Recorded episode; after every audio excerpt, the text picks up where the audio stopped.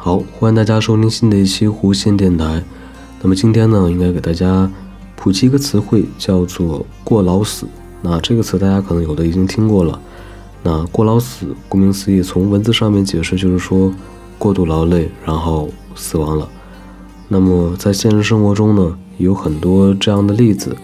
那我看到一条新闻上面写着，在2015年的三月份。一位深圳三十六岁的 IT 男张斌被发现猝死在酒店马桶上面。凌晨一点，他还发了最后一封工作邮件。据悉，为赶项目，他常常加班到早上五六点，然后又接着上班。去世前一天，他还跟妈妈说太累了。还有一则新闻呢，是二零一六年六月二十九号，天涯社区副主编金波。在北京地铁站台上突发脑溢血，不幸去世。同事们都说他这几年工作太拼了，长期加班熬夜，表面看似强壮，实际已积劳成疾。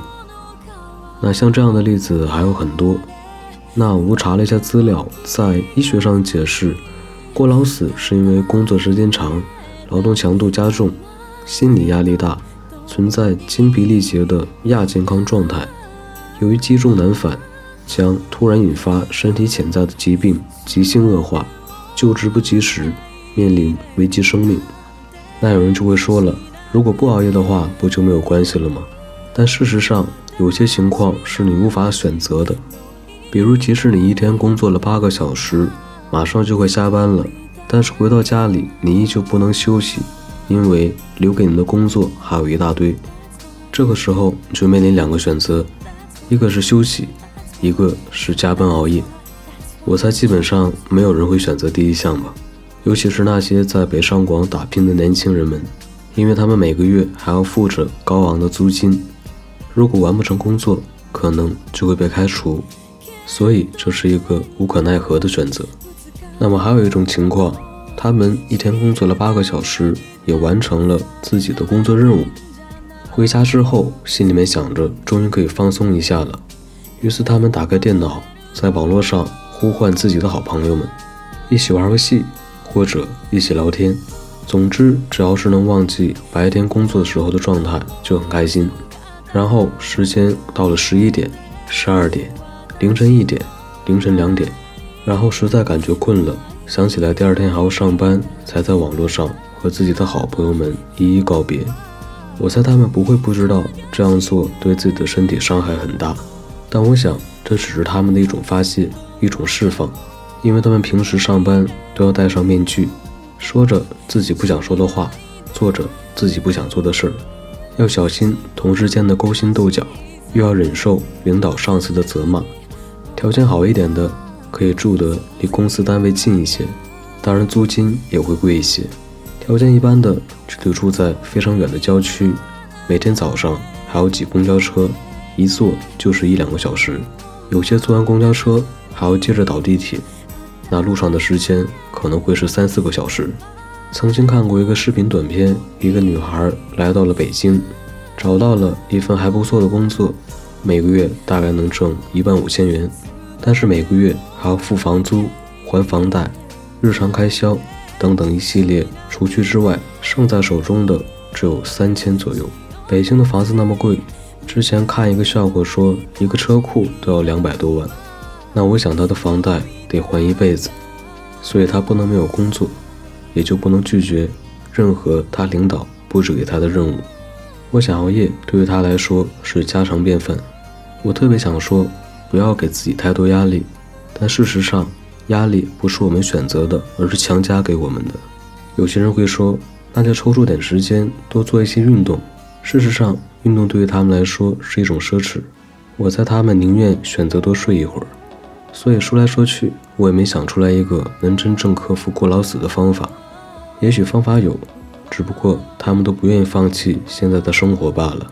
从小到大，我们都被教育要和平友爱，但同时也教育我们要相互竞争。考试的时候，我们要心里想着这回一定要超越谁谁谁。考完发卷子的时候。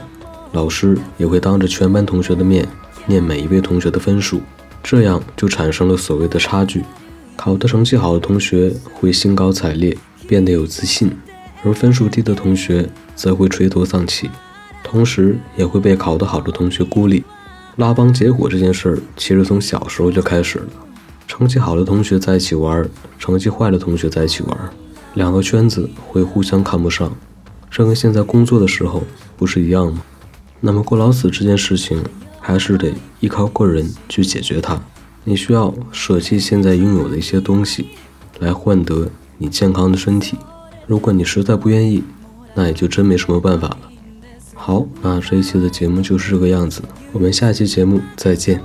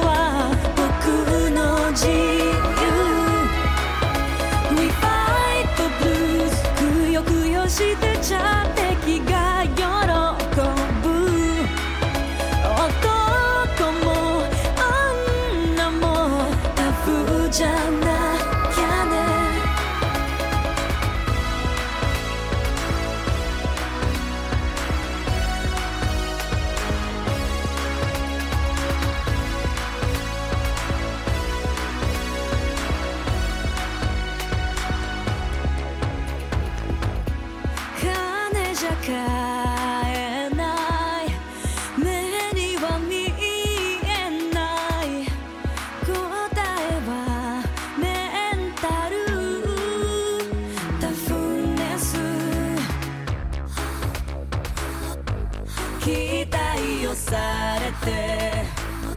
プレッシャーすごい。それでもやるしかないんです。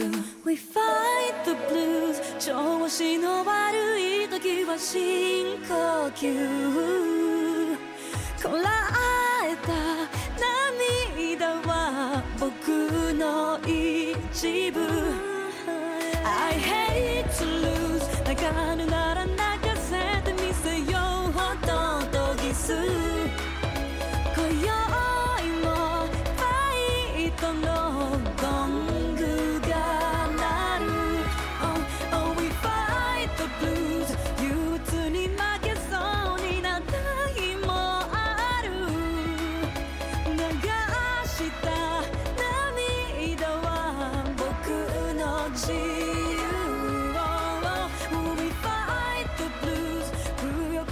si te